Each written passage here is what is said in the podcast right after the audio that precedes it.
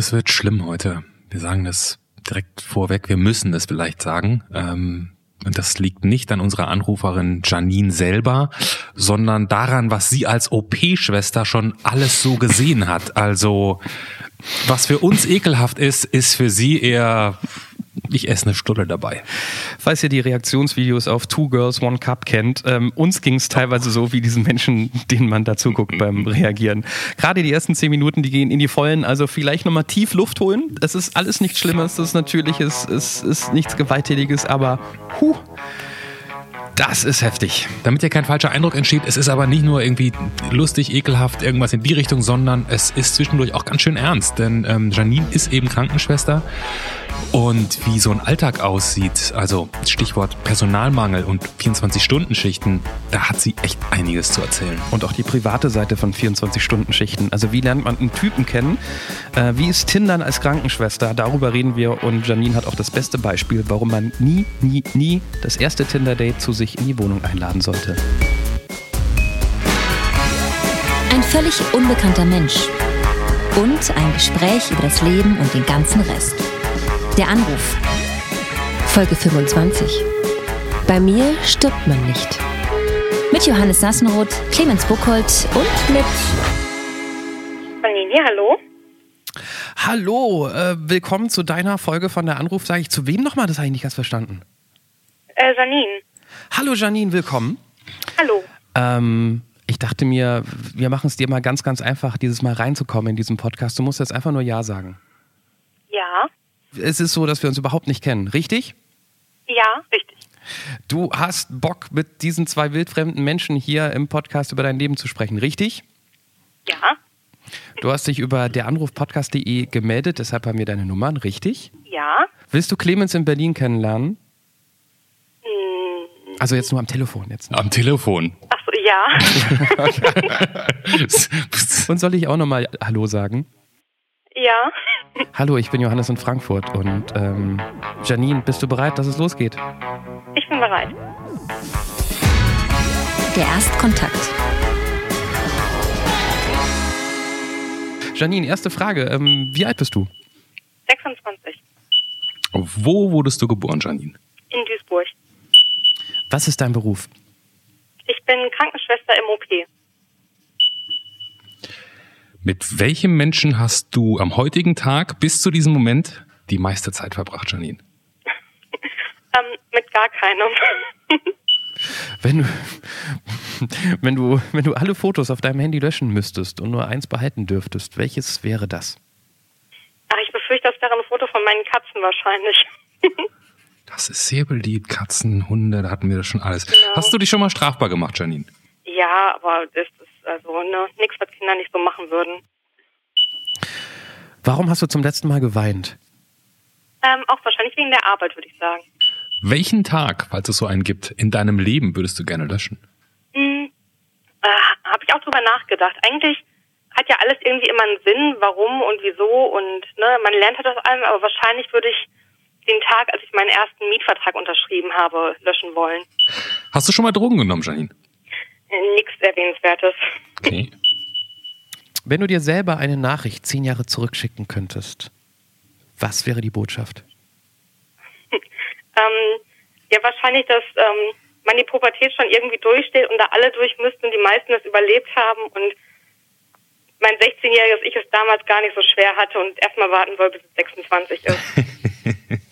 Das ist die Frage, wo ich immer am meisten Angst vor der Antwort habe, weil man nie weiß, in welche, in welche Niveaukeller wir hinabsteigen.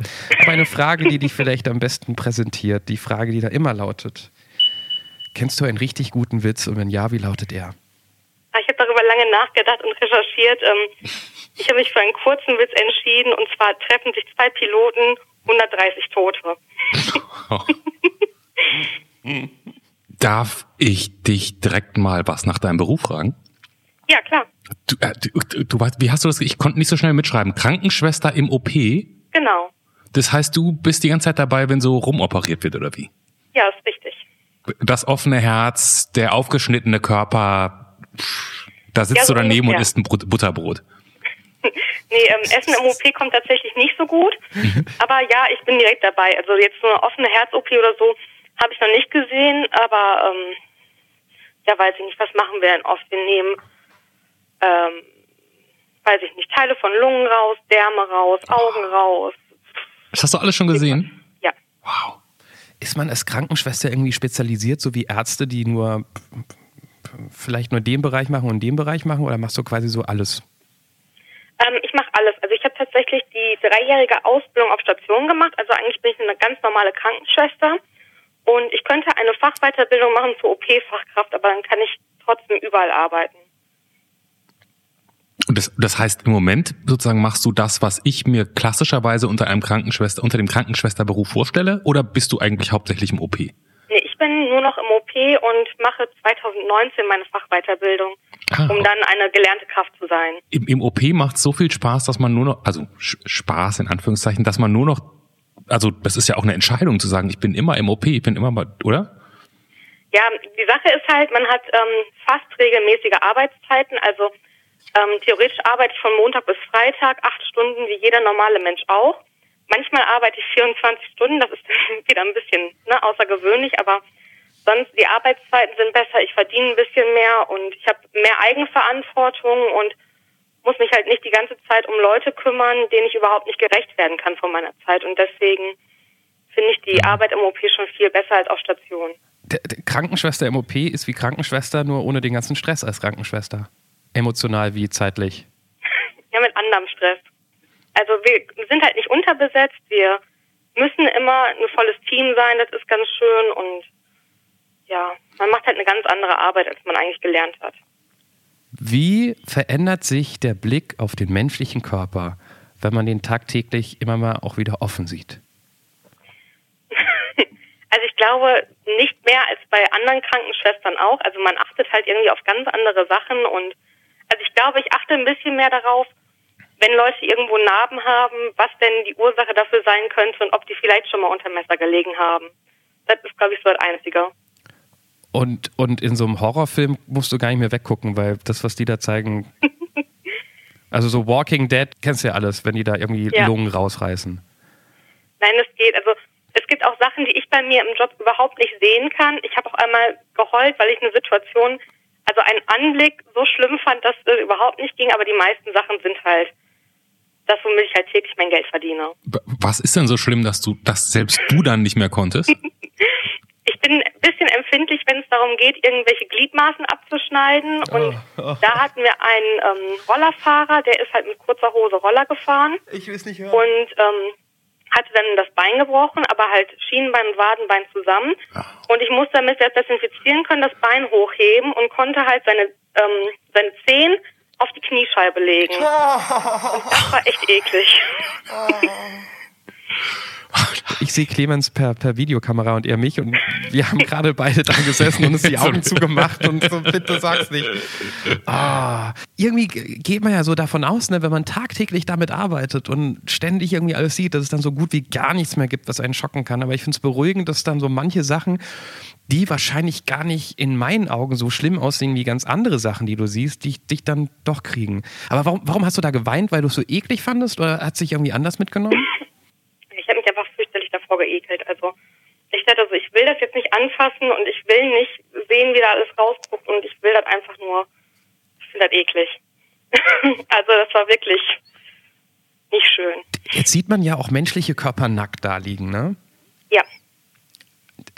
Kommt da mal so ein, also ich will jetzt nicht sagen Ekel, ähm, aber kommt da mal so ein Moment auch auf, wo man sich so denkt, oh, eigentlich will ich, will ich diese Person gar nicht anfassen? Ja, also es gibt, ähm, also das Schönste, was eigentlich man machen kann bei Menschen, die ungepflegt sind, sind ähm, Katheter legen. Und wenn man so die Vorhaut zurückzieht und das alles weiß und bröckelig, dann ist da der Moment, wo du denkst, ich hätte in der Schule besser aufpassen sollen. Gib uns 30 Sekunden, bevor es weitergeht. Da- Das hören Menschen auf, auf dem Weg in die Arbeit morgens früh. Die Leute, ne, statistisch gesehen hören die Deutschen morgens keine Podcasts, das hören die, das hören die abends. Das hören die Alter. abends, da geht das schon. Da geht das schon. Da, da, also da, ich, ich würde ja auch vom, oh Gott, das ist schlimm. Das ist so schlimm. Ja. Ich, ich, ich, ich gehe mal einen halben Meter zur Seite mit einer, mit einer, ich, ich beim Thema bleibend und doch woanders hin. Du hast gerade in einem Nebensatz erwähnt, dass du das machst, weil du damit, ich krieg den richtigen Wortlaut nicht mehr hin, dem entfließt, was sozusagen der normalen, in Anführungszeichen, Krankenschwester blüht, nämlich, dass sie sich in einer Situation befindet, der sie eh nicht gerecht werden kann. Genau. Ich vermute mal Stichwort Pflegenotstand, oder? Richtig. Wie hast, was heißt das? Wie hast du das erlebt, wenn du das auch gemacht hast? Also am schlimmsten fand ich es tatsächlich im Altenheim, aber es ist halt eigentlich überall auf Stationen so, man ähm, fängt halt früh morgens an und kümmert sich um die ähm, Pflege, die Dokumentation, die Medikamente. Aber man hat halt auch immer Menschen da liegen, die eventuell alleine sind, die sind krank, denen geht's nicht gut und man kann sich um die Bedürfnisse der Patienten nicht kümmern. Also mehr als Grundpflege und Medikament, Medikamente geben ist halt nicht drin als Krankenschwester. Und das finde ich ganz traurig. Man hat da demente Patienten, die mehr Aufmerksamkeit bräuchten oder einfach die Leute liegen da und warten darauf, dass sie entweder gesund werden oder sterben. Hm. Und das finde ich jetzt nicht so erstrebenswert. Das, das heißt, nach einem Tag im OP kann man mit so einem Tag vielleicht besser abschließen, als wenn man normal auf der Station gearbeitet hat und denkt, ich bin die ganze Zeit diesen Leuten nicht gerecht geworden? Ja, auf jeden Fall. Also ich meine, alles, was wir machen, hat ja auch irgendwie direkten ähm, Erfolg oder ein Ergebnis zumindest. Hm. Mir ist jetzt in vier Jahren noch keiner im OP gestorben. das ist auch schon mal gut. Und ähm, ja, deswegen finde ich, kommt man da viel besser mit zurecht. Das, das, passiert gar nicht so oft, dass Menschen während einer OP sterben? Oder hattest du einfach nur Glück? Ja, also es gibt bestimmt ähm, Situationen, wie Leute auch im OP sterben können, aber wie schon gesagt, so am Herzen oder am ähm, Hirn oder so, jetzt operieren wir gar nicht und die meisten, die schaffen es auf jeden Fall noch bis auf die Intensivstation und da sterben die dann meistens. Also nein, nicht die meisten Patienten sterben da, aber wenn sie sterben, dann da. Dann, ja. Weil wir sind ja bei uns komplett überwacht und eigentlich kann da nichts passieren. Ist es einfacher, ähm, es klingt jetzt so ein bisschen, bisschen ironisch, aber ich, ich war als Kind lange Zeit im Krankenhaus und habe mitbekommen, dass den Krankenschwestern auf der, auf der Kinderstation, ähm, wo, wo, wo, tödliche Krankheiten auch waren, dass, dass die das nicht lang machen konnten, weil sie gesagt haben, Kinder kannst du nicht als Patienten sehen. Kinder siehst du immer als Kinder. Wenn du ein Kind sterben siehst, das geht an dir nicht vorbei.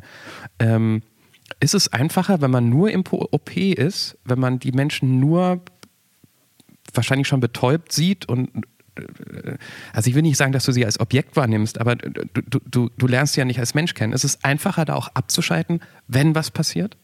Mm, ich finde schon, also wie schon gesagt, man ähm, mit den meisten Patienten hat man vorher nicht geredet, man sieht die vielleicht noch wach, aber irgendwann schlafen sie dann. Und ähm, also wenn es jetzt nicht so ganz dramatische Fälle sind, dann macht man halt nur seinen Job. Und wenn die halt einen Darmkrebs haben, dann schneiden die den raus und dann ist die Sache auch eigentlich durch. Es ist halt tragisch, wenn man mehrere Patienten hat, die immer wieder kommen und also wir haben nicht so viele schwerkranke junge Leute, aber wenn dann so richtig. Und andersrum, jetzt habe ich, also es stützt sich ein bisschen vor dem Negativen. Hast du auch das Positive? Weil ich kann mir vorstellen, dass äh, irgendwie jemanden zu begleiten in der Heilung natürlich unglaublich befriedigend ist, wenn die Leute dann irgendwie äh, gesund sind. Das kriegst du dann ja auch nicht mit. Also macht dich der Job. Gibt es Glücksmomente? Das ist die Frage. Jetzt im OP oder auf Station? Also Im, im OP. Nicht, nicht auf Station, sondern im OP. Bei auf Station kann ich mir vorstellen, dass es das gibt. Aber ich glaube, man freut sich einfach, wenn ähm, die OPs gut verlaufen und ähm, wenn sie vielleicht ein bisschen komplizierter ist, dass man nachher trotzdem rausgeht und sagt, ne, das war gut, war ein guter Job, den wir gemacht haben und ja. Also die meisten Fälle verlaufen halt auch gut. Es sind viele Routineeingriffe, die wir machen. Und deswegen, also ist eigentlich der Job eher positiv und es gibt halt ein paar negative Momente. Du bist jetzt 26, du hast mit, weiß ich nicht, mit 16 Ausbildung gemacht? Nee, mit ähm, 19. mit 19, Abi. okay. Das heißt, du bist jetzt sieben Jahre im Job und du hast vorhin in einem Nebensatz erwähnt, dass du dich an, an schlimmen Tagen manchmal fragst, ah, hätte ich doch besser in der Schule aufgepasst. Würdest du, wenn du zurückgehen könntest, würdest du nochmal Krankenschwester werden wollen? Ähm, also ich bin irgendwie auch nur durch Zufall da reingeraten, mhm. muss ich sagen, weil ich auch irgendwie mit 19 wusste ich nicht so genau, was ich machen möchte. Ich hatte überlegt, Medizin studieren, mhm. zu studieren und ich habe mich für ein freiwilliges soziales Jahr im Krankenhaus beworben. Mhm hatte aber auch nur ein Abi von 3-0. Also ähm, nicht so gut. Okay, aber ein Abi, ja. ja, wenigstens ein Abi. Ähm, und dann meint halt die Pflegedienstleitung, in zwei Wochen wäre Ausbildungsbeginn, ob ich nicht darauf Lust hätte. Und ich so, ja, okay, ne, ich ähm, habe ja noch ein bisschen Zeit bis zum Studium, mache ich das halt. Hm.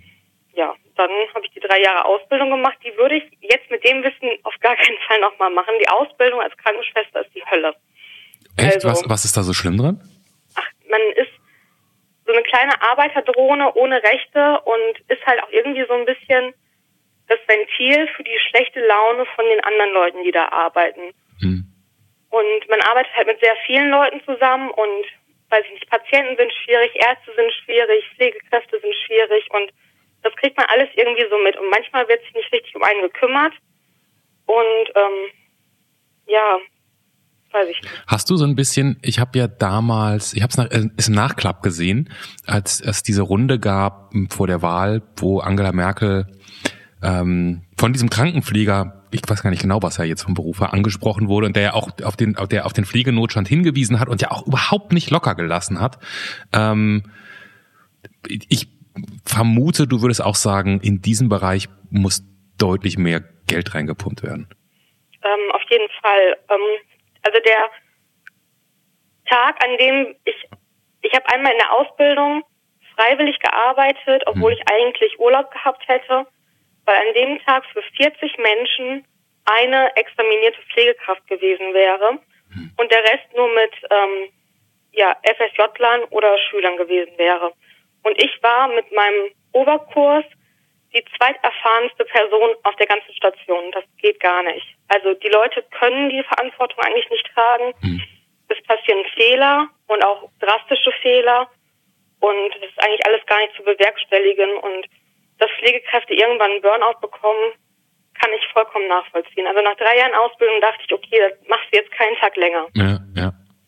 Ich habe so, ich habe ich, so so ein, ich sag das jetzt echt nicht als Plattitüde, so ein Respekt vor Leuten, die in in diesem Bereich arbeiten, weil es ist so ein Knochenjob, soweit ich den bisher mitbekommen habe. Und es ist ja nicht so, dass du du fährst ja nicht im Porsche nach Hause, oder? nee, das tue ich nicht. Nee, siehst du.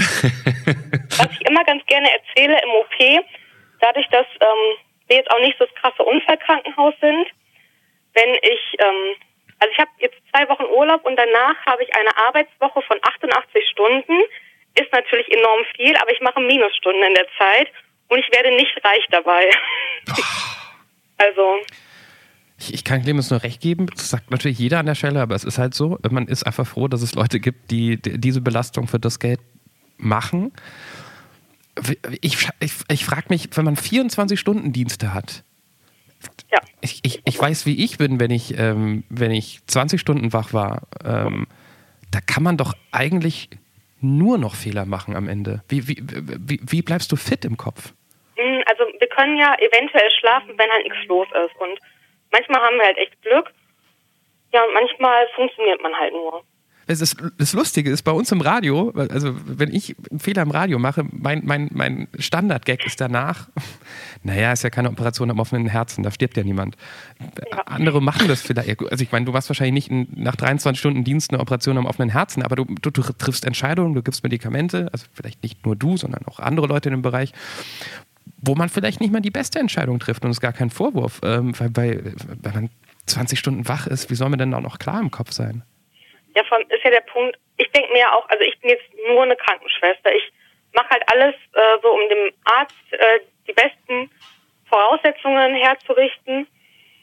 Aber die sind ja auch 24 Stunden wach und die müssen sich zu dem ganzen Job im OP auch noch um die Ambulanzen kümmern und Notfälle versorgen. Aber das ganze Prinzip hinkt halt irgendwo. Hm. Deswegen, also es ist für Krankenschwestern total blöd, für Ärzte blöd. Aber irgendwie scheint sich das ja so durchgesetzt zu haben, dass man das trotzdem so macht. Und es läuft. Und manchmal ist man halt froh, wenn man einfach nach Hause gehen kann und schlafen kann. Ich, hoffe ja, dass vielleicht die neue sich irgendwann formierende Bundesregierung in diesem Bereich irgendwie noch ganz, ganz große Sachen bewegt. Das hoffe ich tatsächlich nee. und wirklich. Doch, das, nee. das, doch, es muss passieren. Also es hoffen kann man das, aber ich, ich, Hoff, ich hoffen darf du es ja.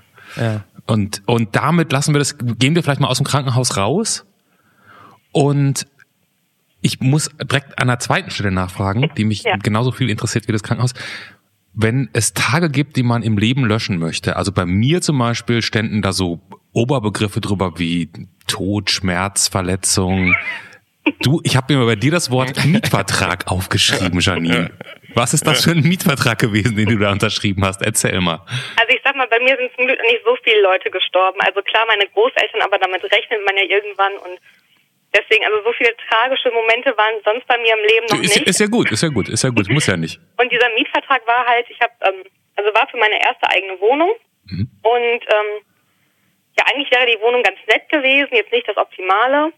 Aber dann ist halt so viel schiefgegangen mit, die Vormieterin geht nicht raus, die Vormieterin zahlt nichts mehr und ich musste schon Miete zahlen und musste dann alles absagen, also die ganzen Möbellieferungen und stand dann nachher auch noch mit einem Rechtsanwalt da und es hat mich halt einfach nur fürchterlich viel Geld und Nerven gekostet, aber ähm, hat mich auch Aber- geschult für die Zukunft.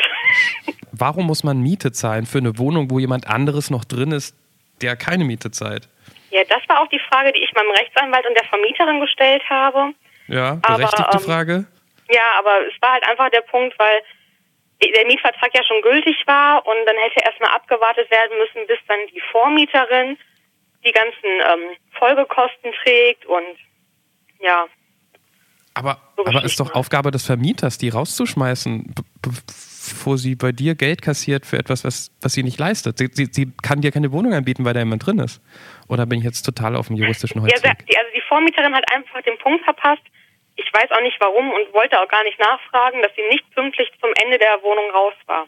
Also ich wäre erst einen Monat später reingekommen, aber ja, hatte halt schon alles geplant. Strange. Ich würde am liebsten zurückspulen zur letzten Folge, wo wir einen Rechtsanwalt hatten. Der, der könnte das aufklären. Stimmt. Oh ja, stimmt. Ja, und der Rechtsanwalt, der war natürlich dann auch gnadenlos. Ich hatte keine Rechtsschutzversicherung. Und in dem, ähm, ich weiß nicht, wie man, wie man das nennt, die Summe, die nachher, ähm, also sein Gehalt ist, Mhm. bezieht sich ja dann aus die Miete für das ganze Jahr, die Kosten für die ganzen Lieferungen, für die Küche, die ich abgesagt habe und storniert habe und all das hat er mit eingerechnet und für den habe ich schon alleine 800 Euro bezahlt. Dafür, dass der nichts gemacht hat. Also nur Briefe geschrieben und gesagt, ja, wir gehen den Kompromiss ein, kein Problem. also der soll nicht bei mir im OP landen. Das ist immer eine schön. Das kannst, damit kannst du immer noch schön drohen. Ist es die Wohnung, in der du jetzt wohnst? Nein.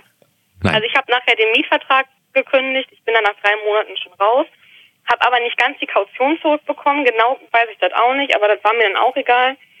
Musste 1000 Euro Stornierungsgebühren für meine Küche zahlen. Also B- Bist du, das heißt, du bist gar nicht richtig eingezogen? nee, Du hast also diese ganzen Kosten, all der Ärger für eine Wohnung, in der du nie gewohnt hast. korrekt. Oh Mann, das braucht ja keiner. Das braucht ja keiner. Bist du denn jetzt mit deiner neuen Wohnung zufrieden? Die neue Wohnung ist super. Also die ist hat eine super Lage und Katzen können raus und rein, wenn sie wollen und Sag, darf ich dich mal ganz kurz verorten? Wir haben vorhin gesagt, du hast vorhin gesagt, in Duisburg geboren. Wo, verrätst du uns, wo du aktuell ungefähr steckst? ja, auch in Duisburg. Ach so, auch in Duisburg. Okay. Ich bin ja großer Duisburg-Fan. Ich finde Duisburg ja super. Von daher. Finde ich ähm, auch. Also es ist eine schöne Stadt, auch wenn viele das nicht glauben. Absolut. Und es ist viel Herz dabei, finde ich. Duisburg ist so bodenständig, mag ich irgendwie. Ja. Oder? Finde ich auch. Also klar, es gibt Stadtteile, da würde ich auch nicht aus dem Auto aussteigen wollen, aber ja, mein Gott, dafür gibt es auch echt schöne Stadtteile. Und ich wohne jetzt äh, fast in der Innenstadt, also in Neudorf. Mhm. Und ähm, ja, ich finde es schön hier. Das ist ein ganz schäbiges Rangeschleime von Clemens, weil ich weiß, weiß nicht, was für eine Duisburg-Agenda du hast, dass das schon wieder hier. Lass es mir ganz kurz erklären. Hast du beim letzten Mal schon tolle Stadt mit Herz Nee, nee, und so nee, nee, weiter? das meine ich war damit so, gar nicht. Ich, ich sozusagen, ich bin jedes Mal, wenn ich meine Familie besuche, fahre ich immer mit dem Zug bis Duisburg und da werde ich abgeholt, weil die letzten 80 Kilometer müsste ich so eine Regionalbahn nehmen, die glaube ich drei Stunden dauert und das möchte kein Mensch und mit dem Auto ist man halt in 20 Minuten da. Und darum bin ich immer in Duisburg und am Bahnhof und dann passt das manchmal nicht, dann laufe ich noch ein bisschen rum und so und von daher bin ich ab und zu mal in Duisburg und mag das. So. Ja, Clem- Clemens, der Mann mit Herz, ich, das kalte Stück in diesem Podcast, der nichts für Du, das, Duisburg das, hat. das snobistische Frankfurt-Jüngelchen. Haben die einen Flughafen, der funktioniert und international vernetzt ist? Nein. Siehst du, damit verlierst du Punkte. Aber Dafür war letztens ein Bericht über Duisburg, über den Hauptbahnhof, wo die Fenster mit äh, Klebeband zusammengehalten werden. Das war ganz witzig. wirklich, der ist doch, aber der ist doch renoviert worden. Nee, ähm, ich glaube, es ist vorne oder hinten, ich weiß es nicht. Und da ist halt so eine Fensterfront Und ich glaube, da sind immer noch die ganzen ähm, Kleber, die dafür sorgen, Ah, das glaube ich, der Hintereingang, weil den Vorplatz haben sie nämlich ganz aufwendig und gar nicht so schön renoviert, fand ich. Ja, aber gut. dann sollte man nicht hinten rausgehen. Ja. Hast du jetzt all das gesagt, was du sagen musst, um dein Geld von, vom Duisburg Tourismusverband zu bekommen? Duisburg Oder? Stadtmarketing, genau, habe ich bekommen. Ja, ja. Danke, alles klar, Verpflichtungen sind abge abgegolten. Da können wir ja weitermachen. Ich will Ja, auch ein gerne. bisschen Herz zeigen, weil ich habe zwischen den Zeilen rausgehört.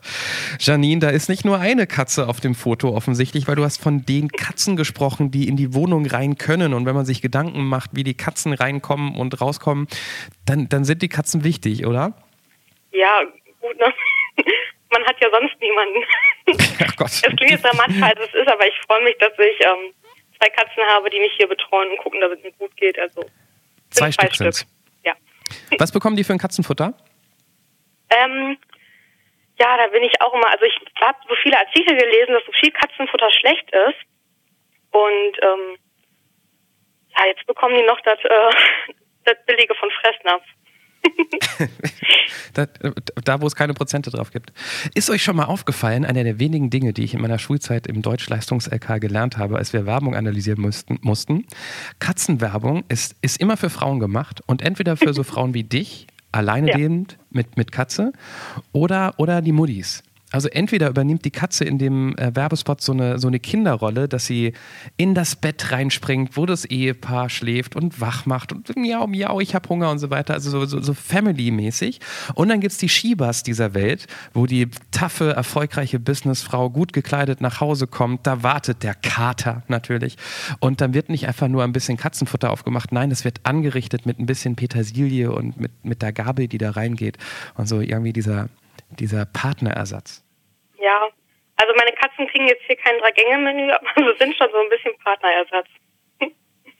Redest du mit denen?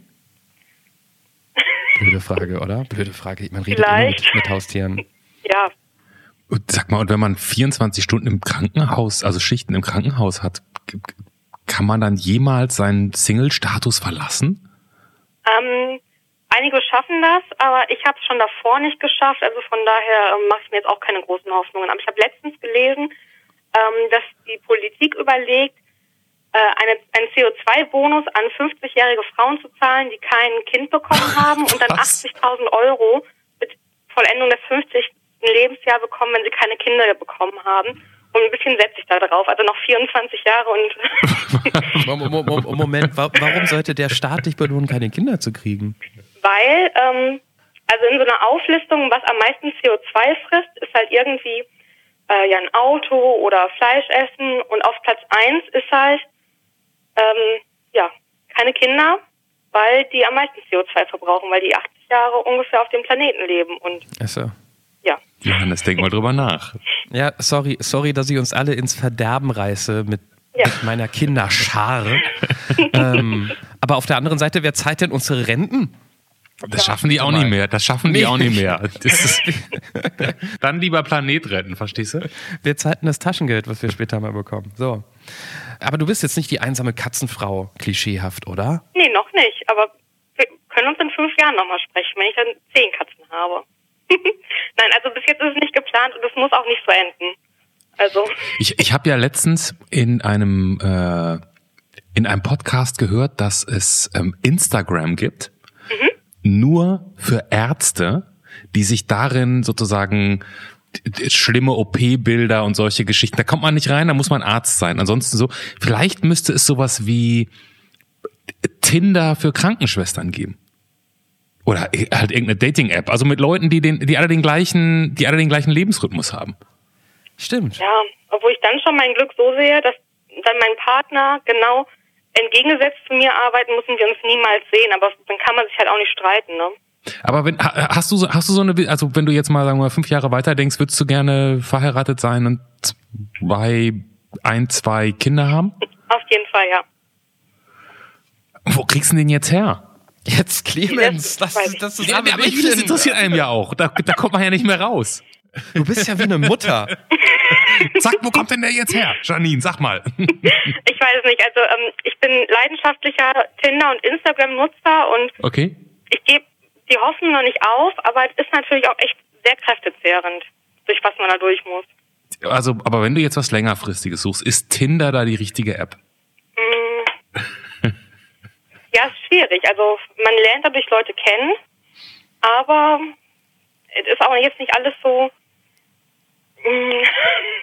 nicht so langfristig geplant bei einigen. Ja, ja, ja, ja, ja, ja, ja, ja. ja. ich Hab, hat man gehört. Übrigens, Tinder für die gleiche Branche gibt es. Man nennt es Arbeitsplatz.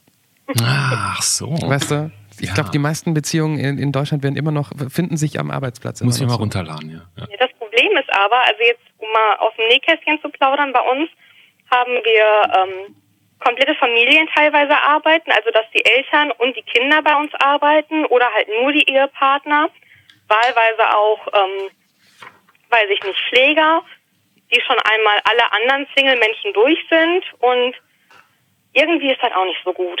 Also wenn man die Leute dann immer wieder sehen muss, mit denen es vielleicht mal nicht so gut geklappt hat, ist schon Ja, aber man, man muss ja nicht immer gleich vom Negativen ausgehen, dass die Beziehung nicht hält und so weiter.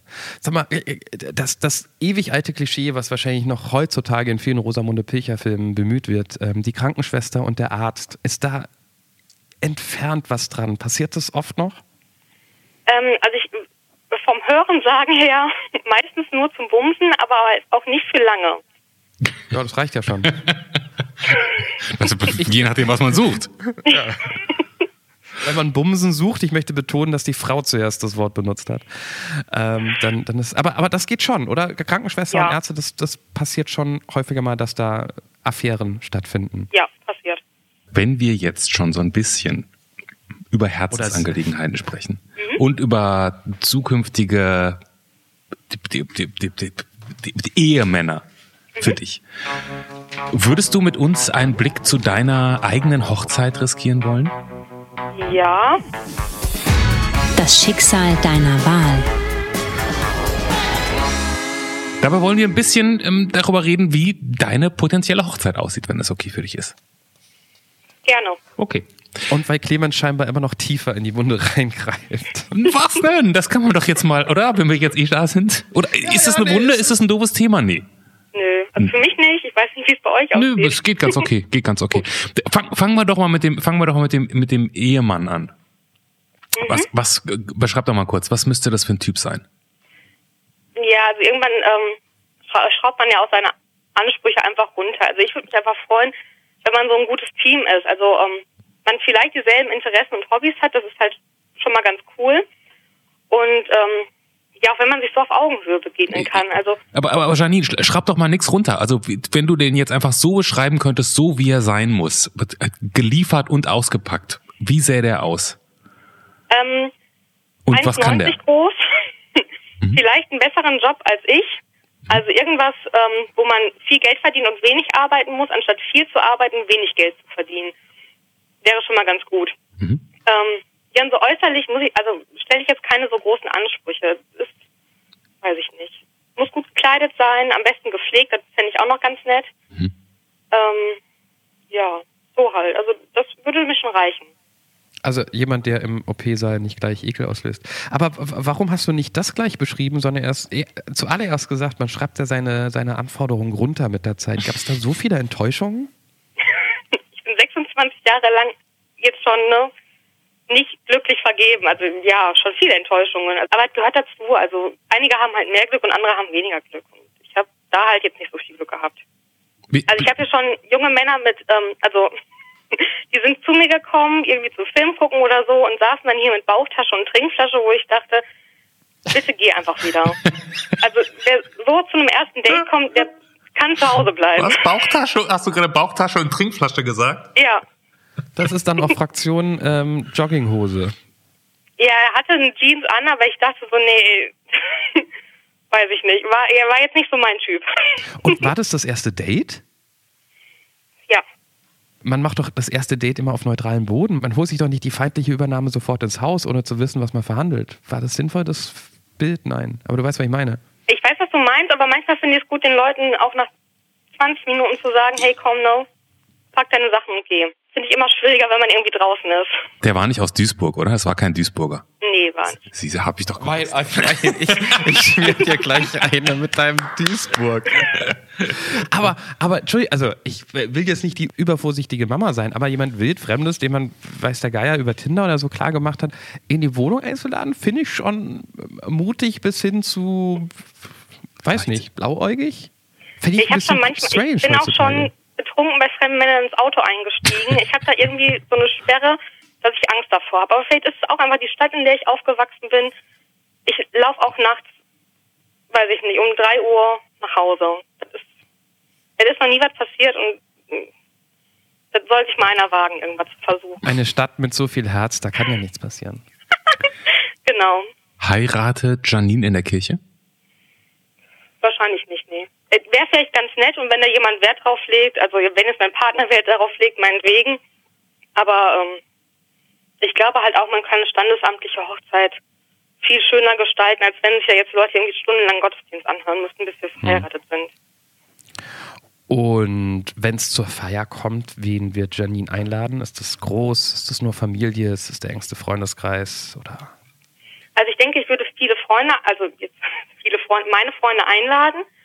Und ähm, ja, meine Familie generell ist nicht so groß, also wir sind sieben Leute, was aber auch vollkommen reicht. Also ne, Hauptsache die hat man.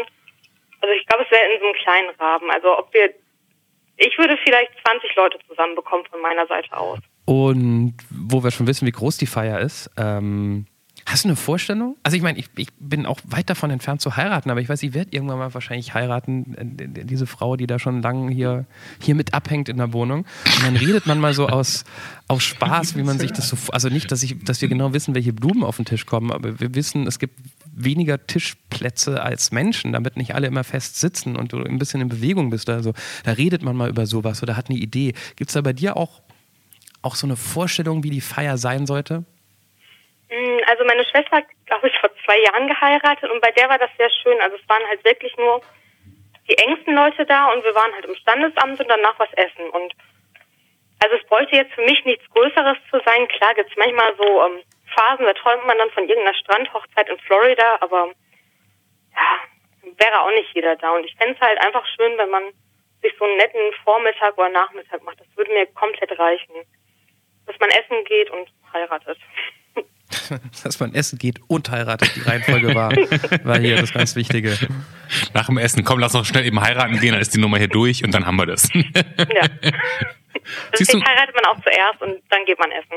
Achtung, hier kommt, hier kommt mein weiblicher Anteil. Ist, ich muss dich mal gerade ein bisschen abbringen. Ja. Das ist nämlich nicht so mein Thema. Was hast du an? also bei der Hochzeit meine ich natürlich. Gut. Entschuldigung, ich lache. Alles andere wäre auch jetzt schwierig geworden. Nee, nee, nee. Ähm, also tatsächlich träume ich ein bisschen davon, ein selbstgeschneidertes Kleid zu tragen, mhm.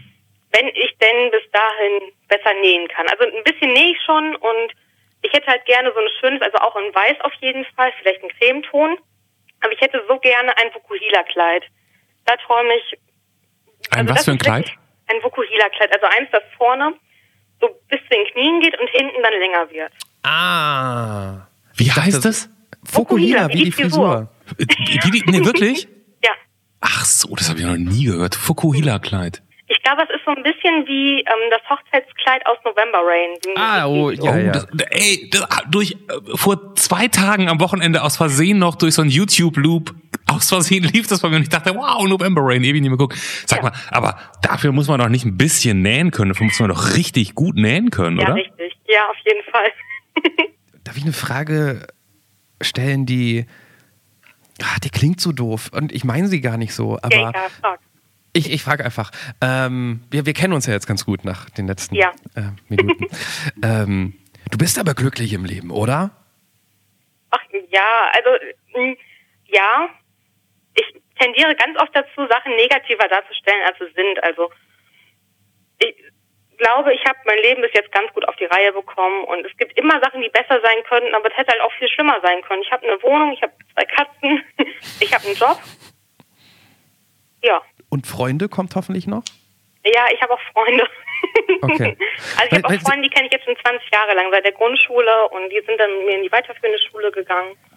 Und ähm, die habe ich auch noch. Okay, weil wir, wir hatten nach so 15 Minuten Gespräch, dachte ich mir irgendwann mal so, ah, die, die Frau sagt gleich, sie war heute ganz alleine, sie lebt nur mit Katzen und da, da wurde wenig über, über Menschen gesprochen in deinem Leben, die, Ja. ähm, die wichtig sind. Und ich hatte schon Angst, dass du die, die bist, die abends alleine auf der Couch hockt und ganz traurig ist darüber, dass sie abends alleine auf der Couch hockt. Aber dem ist nicht so. Nee, also ich bin sehr oft sehr gerne alleine auf der Couch, aber ich ähm, mache auch ähm, gerne mal was mit anderen Menschen zusammen. Dann bin ich doch beruhigt. Ja. Das wollte ich wissen. Janine hat noch nie Drogen genommen, weil es sich einfach nicht ergeben hat oder du gedacht hast, das brauche ich gar nicht. Ich frage nur mal nach, weil das so ungewöhnlich ist.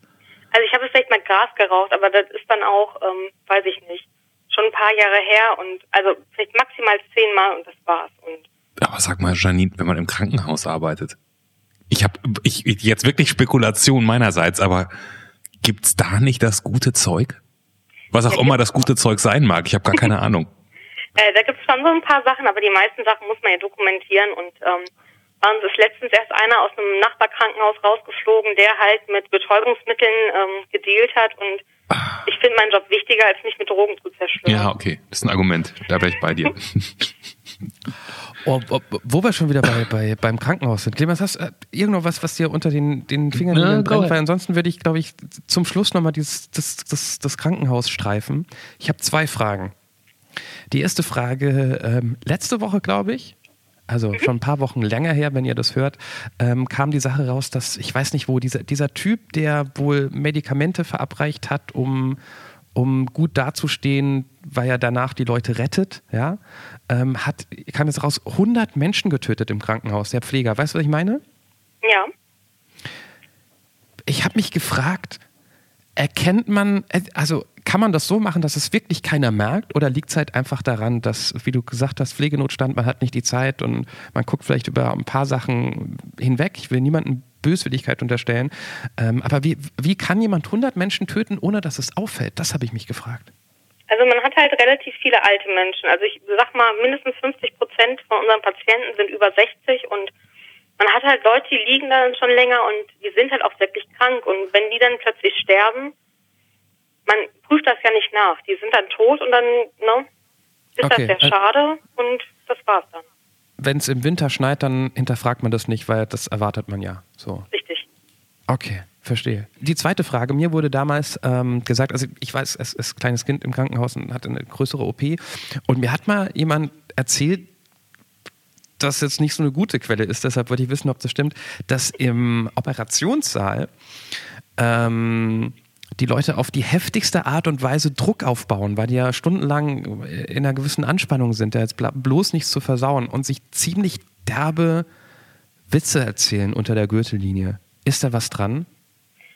Mm, Also ähm, so halb würde ich sagen. Also wir stehen jetzt nicht immer unter so einem Druck und wenn wir unter Druck stehen, dann ist halt auch meistens, weiß ich nicht, die, nicht die Situation, um irgendwelche Witze zu erzählen, aber ich glaube, der Humor verändert sich schon so ein bisschen. Ich glaube generell, wenn man im Krankenhaus arbeitet. Ich habe zwei von meinen Freunden, die ähm, auch Krankenschwestern sind, aber auf Station arbeiten. Wir waren letztens essen beim Italiener und haben uns so lange über Durchfall unterhalten, dass sich Leute von uns weggesetzt haben. Verstehe ich gar nicht. Ja. ich glaube, das verändert sich dann schon so ein bisschen. Ich, ich will jetzt, ich will einerseits überhaupt keine Details hören, aber wenn sich, also da sitzen mehrere Frauen am Tisch Ja. und reden über Durchfall. Wie sieht dieses Gespräch aus? Was, was fallen da für Worte und Begriffe und Sätze? Also, was ich immer gerne erzähle, ist, ähm, dass ich einmal in, in, äh, in ein Badezimmer gegangen bin und man steht da wirklich und denkt sich, ob die Frau jetzt einen Ratschlag beim Scheißen gemacht hat, weil wirklich alles voll ist und du weißt halt, okay, du musst das jetzt alles wegmachen und die Frau da rausziehen. Und das sind dann so Gespräche, die man führt. Oder wenn du halt eine Station hast ähm, auf der Geriatrie und da sind halt nur alte Leute, da steckt sich einer mit einem Magen-Darm-Virus an und alle haben das. Und wenn du weißt, du kommst morgens zum Frühdienst und hast 40 Leute mit, mit einem echt flüssigen Durchfall, der die Bettkante runterläuft und musst die da alle rausholen, dann kann man das auch nur mit Humor sehen. Man, es, man, man, da, man darf einfach nicht lachen, weil es so Ich- tragisch ist, was ja. dahinter steckt, aber ich kann gerade Ich, nicht. ich wollte einfach sagen, scheiße. oh Mann. Das ist ja. Oh. Ich habe mich aber auch weggesetzt, sagen wir es ums wieder. Und ich glaube, du kannst auch verstehen, wenn sich dann Leute wegsetzen, Janine, Ja, oder? kann ich verstehen, ja. Selbst wenn das für dich das, no das neue Normal ist, sozusagen. Ich fand, ich fand das, man, man muss sich doch nicht auch alles vorstellen. Ich habe damit echt kaum Probleme. Wenn, also ich kann weiter essen, wenn mir jemand sowas erzählt. Da habe ich überhaupt gar kein Problem. Das Bild ist da, ob's willst, ob, ob, ob man es will oder nicht, weißt du? Also das, ja, gut. Liebe Grüße an alle, wie gesagt, die das morgens hören oder kurz vorm Essen oder wie auch immer. Ja. Aber so ist das Leben, fragt Janine. Richtig? Richtig. Ja. Janine, ich muss dich, bevor wir die, die, die, be- bevor wir zum großen Finale kommen, ich muss dich noch mal ganz kurz fragen, ob wir vergessen, ob es irgendeine Frage gibt, die du dir gewünscht hättest und die bisher nicht kam. Nee, ich bin bis jetzt ganz froh, dass es mit dem Witz ganz gut geklappt hat, aber sonst, ähm, Kanntest du den jetzt vorher oder hast du den gegoogelt? Ich habe den gegoogelt. Wir haben nämlich, wir haben nämlich, das dürfen wir glaube ich verraten. Wir haben vor ein paar Tagen, ähm, es wird, wir werden zu Weihnachten so zwei Spezialfolgen machen, ähm, die ein bisschen anders sind als die sonstigen. Da gucken wir noch mal zurück auf das, was war und ähm, und reden noch mal ein bisschen über die Anrufe, die wir bis dahin gemacht haben. Und eine dieser beiden Folgen, das dürfen wir einfach verraten, haben wir schon aufgezeichnet und da sind wir noch mal die alten Witze durchgegangen. Und da waren, und Leute, die uns angerufen haben, nehmt's uns bitte nicht übel, aber da waren wirklich sehr viele schlechte dabei. Ab- Aber man muss auch sagen, ich hatte einige wieder vergessen. Da waren richtige Knaller dabei. Ein paar waren auch richtig gut, aber ich find's irgendwie lustig, dass sich, dass Leute wegen unserem Format vorab ins Internet gehen und sich äh, vielleicht eine halbe Stunde lang Witze durchlesen, bis sie einen guten gefunden haben. Das mag ich irgendwie, die Vorstellung. Ja, das ist halt echt eine Stresssituation. Die Sache ist, erzählt man jetzt einen langen Witz, aber da ist halt, da kann man auch schnell mal unlustig sein, wenn man sich irgendwie verhaspelt oder die Pointe nicht gut erzählt. Oder sagt man halt, okay, ich mache jetzt hier einen Satz, aber der ist on point. Ich, also ich glaube, auch wenn du uns einen langen, langen Witz erzählt hättest mit einer richtig schlechten Pointe, ich hätte dich genauso da, dafür geliebt. Ich finde, ich, das ist, allein, dass man's macht, finde ich schon großartig. Ja, vielen Dank. Jetzt schleimt er schon wieder bei Duisburgern. Es wird Zeit, dass Clemens dir noch mehr gibt als die Zuneigung und Liebe und Anerkennung zu Duisburg, nämlich, äh, wie jedem, der mitmacht, ein wunderschönes Rohrschachtfestbild. Das für Duisburg natürlich besonders schön sein wird. N- Natürlich.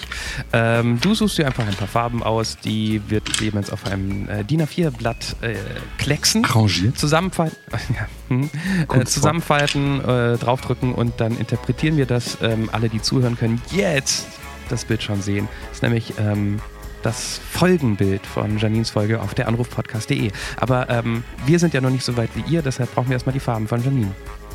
Also ich glaube, ich würde ein flottes Orange nehmen und ein Schwarz dazu. Ein flottes Orange, Das okay. Ich sehe es hier gerade. Flottes Orange steht hier auch genau in der Beschreibung. Sekunde. gut. Jetzt kommt das. Und das Schwarz möchtest du dazu haben? Ja. Okay. Das ist eine wilde Kombi. Das könnte so ein Trump-Comic werden, wegen Orange und Schwarz. Ich falte.